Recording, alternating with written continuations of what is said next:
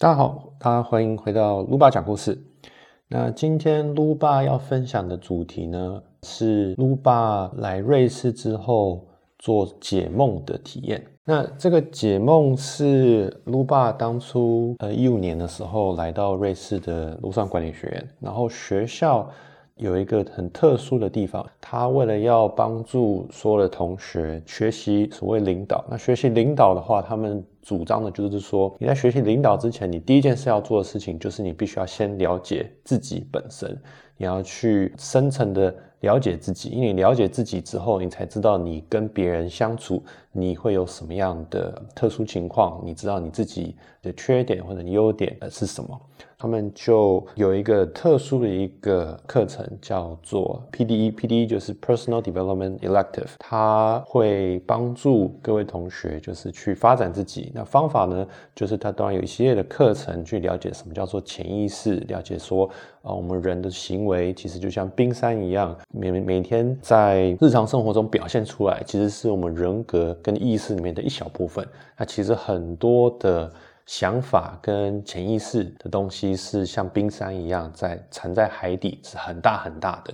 这些很大的部分呢，它你平常看不到，可是事实上它是在那里，而且它其实是主导了你的一些行为，自己不知道。那很特殊的是，那时候学校它就是跟苏黎世的心理分析学院有合作。啊，心理分析学院的话，他们是荣格的心理分析学院。我们这些呃同学，我们可以去选一个心理分析师。每个学生好像有二十个小时的心理分析咨询吧。然后这个心理咨询的费用是包含在学费里面的。我就选了一位呃在洛桑的一个女生的分析师。那那时候我选他的原因，是因为我觉得这分析师他的简历非常有趣。他以前是学音乐，他学音乐学了很多年之后，他开始去把音乐跟艺术治疗跟这个心理分析治疗把它做结合。那因为我本身也是小时候是玩音乐，我以前是弹吉他玩乐团，所以我也很喜欢音乐，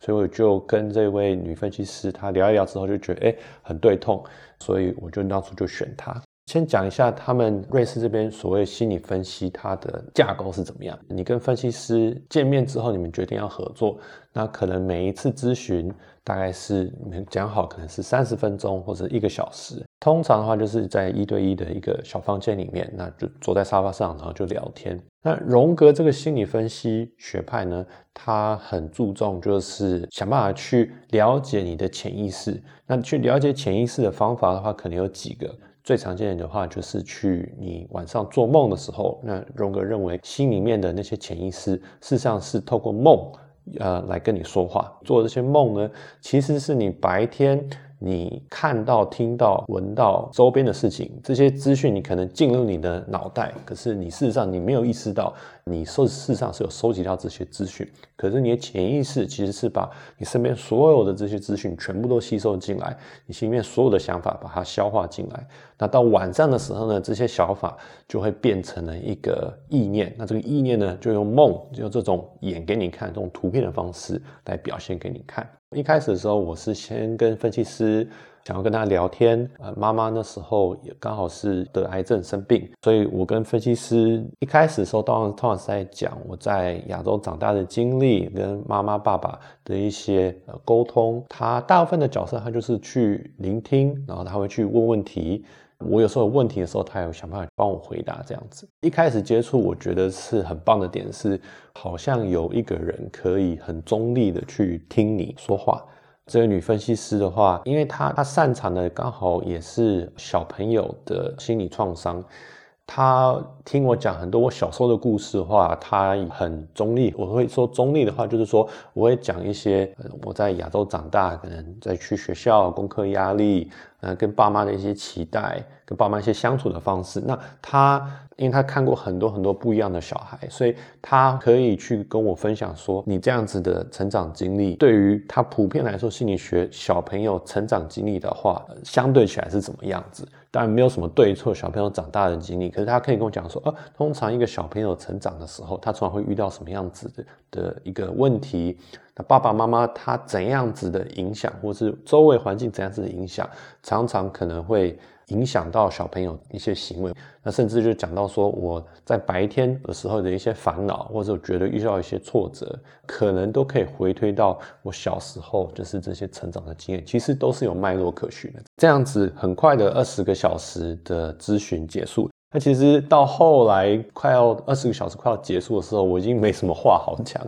所以每次去那边的时候就坐下来，然后就跟我那个分析师就说：“嘿，那最近怎么样？”我说：“哦，没怎样啊。”“哦，没怎样。”“哦，那你昨天在干嘛？”他们总是能从就是很小的事情。然后我们就可以开始聊聊聊聊聊聊，然后就啊，我昨天做了一个什么样的事情，然后啊有点不开心，然后啊为什么不开心？然后开始去挖，开始去挖，然后可能就会开始就带到说，哦，那可能跟我以前的一些小时候的经验有关系。我自己呃有这个初步的对心理分析的体验之后，我那时候也跟露妈去分享说，哎，我去心理分析状况是怎么样？那她也很有兴趣，那因此。啊，我毕业后在瑞士就找到工作留下来。那那时候卢妈她也一直很有兴趣，想要去做心理分析。那卢妈的话，她也从小就对画画很有兴趣。那我跟她自己在聊天讨论，就是说，诶，我们也想要多想去了解自己。那那时候我们想那个方法就是所谓的画画艺术治疗。呃，我们做的方法就是说，我们就拿出一张呃白纸，然后你自己一个人去。看了那张白纸，然后有什么嗯想法，就瞬间就把它画出来，也就是没有标题，你想画什么就画什么，完全就是没有思考，很直觉的，好像就是像潜意识这样的句话，就随口涂鸦，慢慢把它画成一幅画。我们互相去画画，然后分享给对方看，这样子默默的我们也画了可能有七八张图片。画了这些画以后呢，我们都觉得说，我们画了这些画，可是我们也不知道画这些画。是什么样的意思？我们自己互相可能可以讨论，对我们互相的了解可能有一些猜测，可是我们也不知道这些话代表什么意思。所以那时候我们就想办法去找，呃，有没有分析师可以帮我们？那先是帮卢妈找到了一位台湾住在瑞士的分析师，他去见了这位分析师之后，他们就会常常拿他的话来讨论。那其实我们那时候啊就发现说，因为所谓心理分析去分析潜意识的语言，那常常用梦，因为梦的话是是一种画面，是一种潜意识的一种演示的方式。那其实我们发现这种图像的，我们之前艺术治疗画出来的东西呢，其实也是一种让潜意识去领导，去把心里想的事情，把它用图像的方式展现出来。因此，这些分析师他看到这些图片的时候，他们其实都很开心，因为他们。再也不用去想办法去挖说啊，你最近怎么样？没什么想法，那那我们来讨讨论看看你昨天做了什么事这样子。他不用再去挖，他可以直接看着你的画。卢妈她去一开始见了这分析师，那他们就讨论很多的话，讨论了很多东西。那她觉得她收获很多，我也很有兴趣。那我那时候的情况是我已经上班了，大概已经两年多，工作开始让我有一点压力大。呃，首先发生一件事情就是。我在办公室有一位德国同事，我跟他算是蛮要好的。那他是一个很大只、很壮的一个德国人。他是在办公室上台报告的时候，忽然就心脏病发，然后忽然就倒下去，然后送医之后就就没有就救回来。呃，我这位好同事的话，他个性是比较粗、比较直，然后他喜欢喝酒、抽烟。大家对于他这样忽然走。大家当然是很惊讶，那可能他本来就有一些心脏病呃先天的问题。我比较震惊的事情是，办公室不管是同事啊、主管啊，对于这个同事走了，完全不知道该怎么办。那时候他第二天，那办公室就大家都知道这个消息，然后大家就好像想办法就是。漠视他们，好像就傻住，我就不知道怎么办啊！当然，呃，主管会说啊，我们很难过啊，然后我们会集合起来，就是写慰问信啊。可是基本上那个位置，他就就是大家都不知道该怎么办，然后大家就是就傻住了这样子。所以那时候有一点震惊，就是说他们怎么这么，也不是说冷血，就是他们怎么这么的对于情感方面是这么的无能，就是他们工作能力很好，那很负责，可是对于这个。生离死别，他们忽然就整全部都像哑巴一样，然后就大家就是回避、回避、回避再回避。因为工作压力大的关系，我也开始有耳鸣。我那时候先是去听了一个演唱会，然后演唱会回来之后，耳朵就开始有点耳鸣。那小时候听演唱会有这样子的状况，所以我也觉得啊习惯。可没想到过了第二天、第三天，耳鸣还是没有消失，而且越来越大声。然后后来才发现说，哦，原来我是因为工作压力大的关系，所以我每次听同事简报啊，或者是打电脑觉得有点烦、有点累的时候，那个耳鸣就会开始大声起来，然后甚至到晚上都睡不好觉。所以我那时候也决定说，卢妈既然去看分析师不错，那我也想去看分析师。那后来是找到了卢妈分析师的老师，他呃是卢妈的分析师推荐的，因为他说他看我的状况，他觉得我需要一个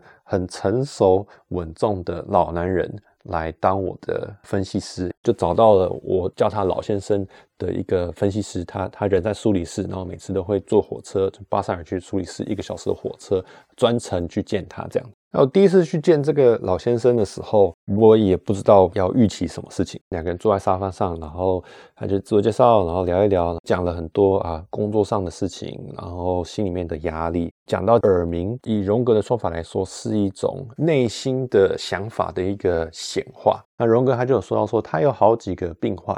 他生理上的疾病是跟他心理上的一些郁结是很有关系的。那举例来说，他就说到他有一个病患，他有吞咽的困难，这样子，他吞东西，他喉咙就会很痛。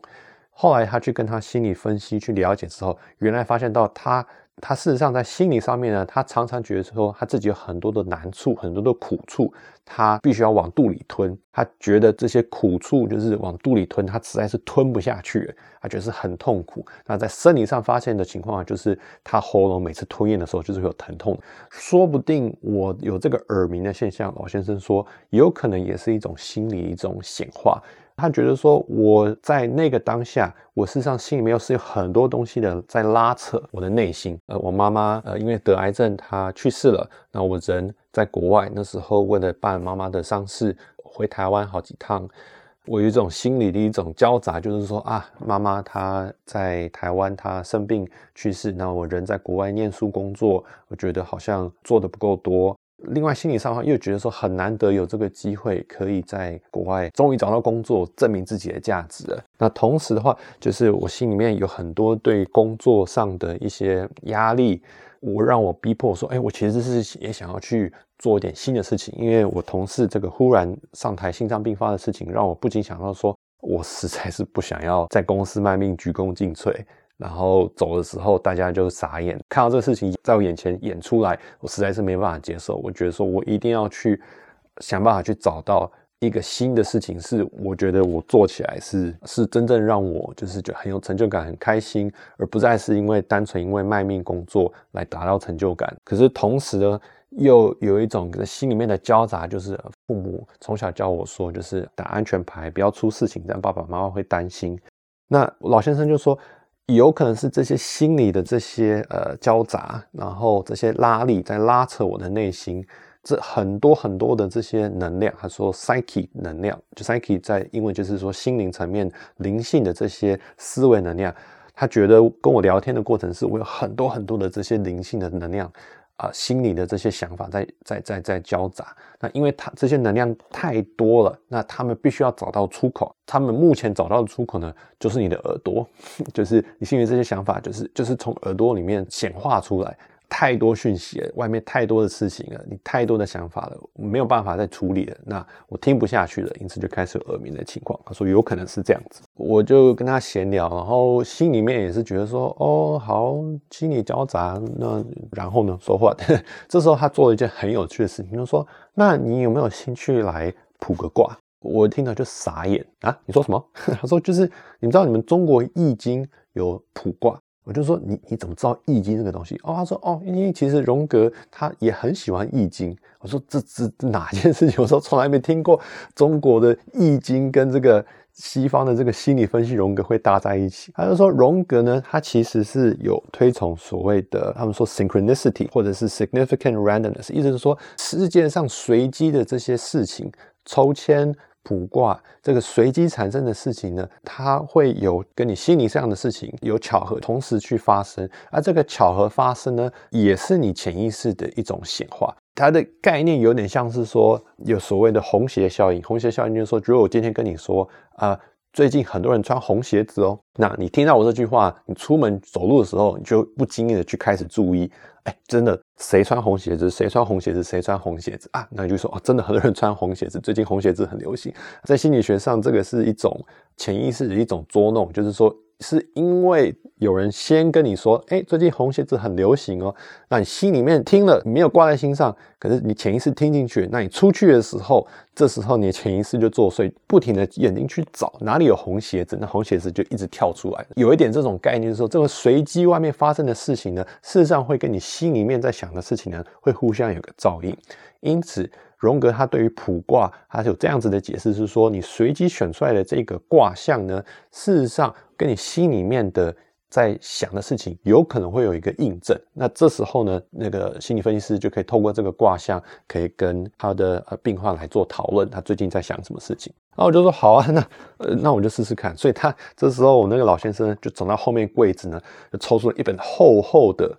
德文易经，我那时候吓到厚厚的跟字典一样，是德文翻译的易经哦。然后那时候我们就说好，那你就就随便翻一页吧。然后那时候记得翻到的是所谓的古卦，上网找易经卦象呢，它的这个意思呢是腐败的意思。是那个意象呢，就好像说有一个苹果，它里面已经长虫了。那这个易经呢，它这个解释呢，就是说东西开始腐烂了。可是你这时候如果意识到的话，你亡羊补牢还可以救，还有办法救，赶快去处理它，它就不会再烂下去了。如果你放着不管的话，那它真的就会烂下去，就整颗就苹果就烂掉了。这样子，跟着老先生就开始谈这一卦，他就说，呃，他觉得这一卦其实。还有两个解释，因为很有趣，就是我那时候上网查中文，跟他在德文的易经解释拱卦，他们解释是不太一样的。中文解释的话是亡羊补牢，就是东西已经蛀虫了，已经开始烂掉了，赶快去补救它。德文解释的话，它是说一个东西它开始腐烂了，它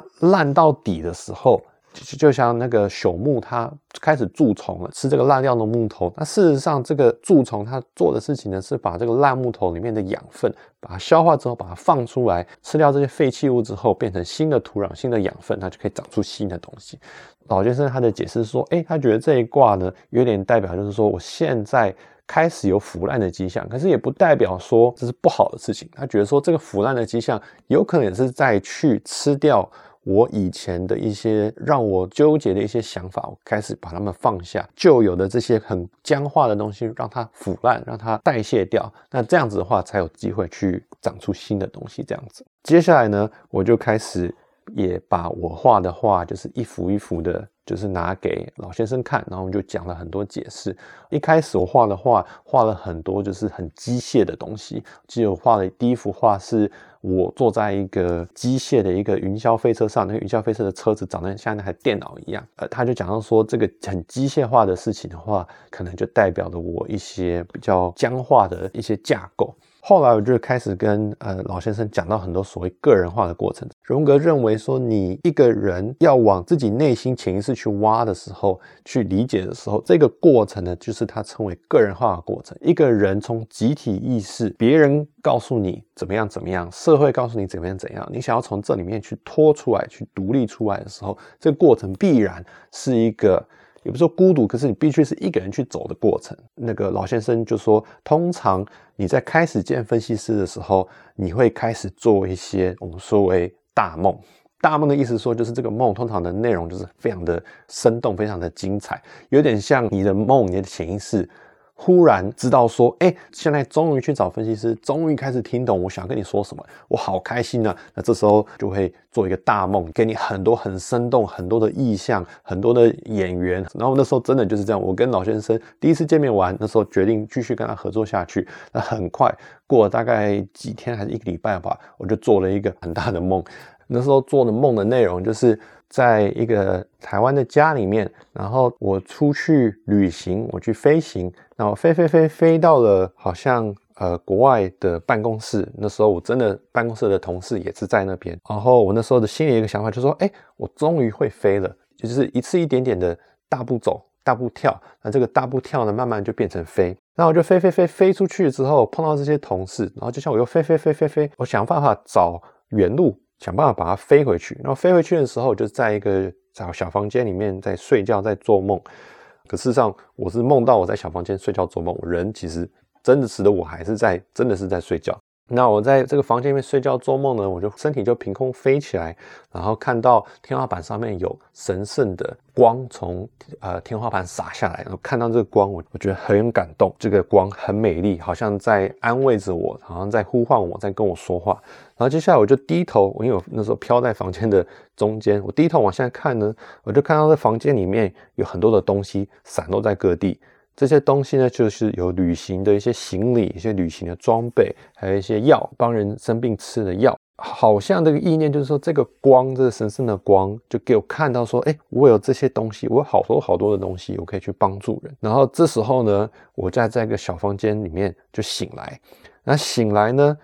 我就听到外面。房间外面有很多亲戚啊、小孩的声音，好像家里面来客人了。那这时候我就发现说，哎，我没有穿衣服，赶快想办法去找衣服来穿，因为我要出去跟他们 say hello 迎接。这时候很慌张的过程之中呢，我才真的醒了，所以就是一种梦中梦的感觉。我现在回想起来的话，其实是一种到那个时候为止的人生的演示，就是我从小就想要出国，那我终于就飞飞飞飞飞出国啦，国外工作生活。那我心里面又想要飞回原路，就是哎，我当初怎么飞来的？我想要循着原路呃回去，因为我想要去做自己想做的事情。有个光告诉我说，哎，你其实有很多的这些东西，不管是旅行的东西啦，或者是医疗，因为我本身是做医疗业的，其实这些东西都是你在过程中收集的，你可以去帮助。你想要帮助的人，这就可能就是你想要做的事情，然后有一种梦中梦的一种感觉，所以这是我那时候见完老先生时候做的那个大梦，也不是说从来没做过梦，可是是说从来没有这么清楚的，就是记得一个梦，然后这么华丽的一个过程。你越是去解梦呢，你越是能去了解梦，它开始出现这些意象，那些意象呢，通常是代表一个什么样的意思，而且通常是跟我自己本身经验有关。你举个例子来说，我曾经有做一个梦，是我梦到。我的牙齿就是前面的门牙开始烂掉了，而且那个烂掉呢，就是它里面就是有很多的电子晶片在那个牙齿里面，然后都已经外露，都已经开始烂掉这样子。在梦里面就去找牙医，那那牙医呢就帮我把前面的几颗门牙把它拔掉。那拔掉之后呢，当然就是前面没有门牙就很丑。那这时候我就开始去跟那个牙医去讨论说，哎，我们该去做植牙，就是把我前面的门牙把它装回来。我们该拿什么样的东西把它塞回去呢？因为我现在缺门牙了，那这时候要塞什么东西回来？那那时候跟老先生讨论呢，他是说这个牙齿其实是。小 baby 时期，人们接触世界的一个门路，意思说，小 baby 他刚来这个世界，他对什么都好奇，他其实会有一个习惯，就是小 baby 会一直把东西往嘴巴里面放。那这是因为呢，他的嘴巴其实是一种认识世界，就像我们的手去触摸东西一样，他的嘴巴是认识世界的一个方法。它是一个门路。后来去讨论，因为我人在瑞士工作，可我心里面常常想着台湾的事情。那我常常在划手机，在看台湾的家人啊、朋友们在干嘛。我好像把手机当成是我跟外界的连接。这个手机呢，它显化在梦里面，就是这个带着电子晶片的牙齿，所以是一个很有趣的一个显化。所以呢，我那时候感觉到，就是说我用手机的时间实在是太多，太常滑这些社交软体，或者太常去关注国台湾在发生什么事情。我把这个烂掉的这个电子牙把它拔掉，这个意思呢，就有点像说我自己知道，就是说哦，我必须把这个连接，这个每天滑手机的这个电子连接把它去除掉，因为它已经烂掉了，它已经开始呃影响到我的生活品质。可是这个梦里面呢，就衍生说，那我把这个电子牙、这个电子产品对世界连接把它拔掉之后呢，那该用什么东西去补呢？就是就有个洞啊，那就是说我不滑手机了，那我要干嘛？有点这种感觉。所以这个梦的演示其实是很有趣，因为它真的是跟我生活上。因为我那时候在做的，就刚好也是牙医的医疗产业，我们就在做牙钉，刚好跟我的工作生活有结合。那我不做这个梦的话，我不去讨论的话，我根本不知道，就是说，哦，原来我白天事实上觉得自己有这方面的困扰，就是我一直在划手机，一直在看有什么新的讯息。可是事实上呢，我自己知道我不是很开心，因为我每天就是花手机的时间可能四五个小时，我自己知道这不是一个开心的事情，因为就是整个整个人就废在那边，一直划手机，没事就打开手机划一划。还有另外一个有趣的例子呢，梦到了就是我在一个地下室，然后我遇到了一只被剁得烂烂的肉鸡，这个肉鸡已经剁到血肉模糊、奄奄一息的，就是在那边这样子，我就把它捧起来，我说这个鸡我想要把它救活，它很可怜，被剁得血肉模糊，可是它奄奄一息这样子，我就想把它救活，可是这这怎么救啊？这个这个感觉，跟我老先生谈那个梦，我说这梦这么短，我也不知道他在干嘛。后来厘清有一个可能性，就是说，在我小时候生病的时候，啊，妈妈就是会炖鸡汤给我喝，帮我补补身体这样子。所以这个鸡炖成鸡汤呢，原来是我个人对于一种温情关心的一种象征意义，就是这个鸡其实代表就是呃温情跟关心关怀。我那时候跟我太太可能有些纷争，我觉得说我想要去好好的照顾我太太卢妈，那我想要就是给她温情温暖这样子，可是她怎么感觉好像不太领情？事实上，我跟她讨论之后，她发现说。原来我很多我自以为觉得很温馨、很温情的举动呢，其实是不是他要的？那其实我是鸡同鸭讲，我给了他他不想要的东西，还硬塞给他，那当人家当然不觉得是温情了。那其实有一点像是我妈妈是把我带大的过程中，他们觉得对我好的事情我不领情，因为我觉得那不是我要的。在梦里面，这只鸡它被剁得烂烂的，我想要把它救，可是救不起来，这样这种感觉。跟老先生讨论才发现到说，哦，原来。这个鸡是代表我对于一个人的关心跟关怀的一种显化。那我对别人的关心关怀，就像鸡一样，然后奄奄一息没办法救，那我就说啊，这个救不起来了。那其实救不起来呢，也是代表一种就让他去吧。因为我那时候学到的是，你们说我其实不太会关心自己，我根本常常去忽略自己的一些需求。因此，我其实也当然也不知道怎么去关心别人了。也就是说，我想要好好的关爱我的太太，我用我认为对她好的方式去关心关怀她。那她不领情，那我就觉得说啊，我我没有做好作为老公的角色。可是事实上，这根本就鸡同鸭讲，因为我根本没有去用别人他觉得舒服的方式去关怀她。原因是什么呢？我也不懂，用让自己舒服的方式去关怀自己，常常漠视自己的一些需求。那当然，我不会关怀自己，当然不会关怀老婆啦。那老婆当然不会接受我的关怀。那我觉得挫折，那也是理所当然，因为我用了不对的方式去关怀别人。我这种关怀的方式呢，说我必须把它放掉，让它烂掉，就是救不活，就让它走了吧，让这只鸡走了吧，去找到新的方式去处理它。这些都是我解梦的一些分享。之后呢，我跟着老先生也谈，从二零一七年一直讲谈谈谈，谈了快有三年的时间，大概每次大概一个月、两个月就跟他见一次面，前前后后见了可能十几次面。因为疫情的关系，后来我就没有再去找这老先生了。那以上就是我分享我在瑞士接受这个心理分析的一个体验。呃，希望大家喜欢，喜欢的话可以在下面留言分享给我。那以上就是今天的分享，那我们下次见喽。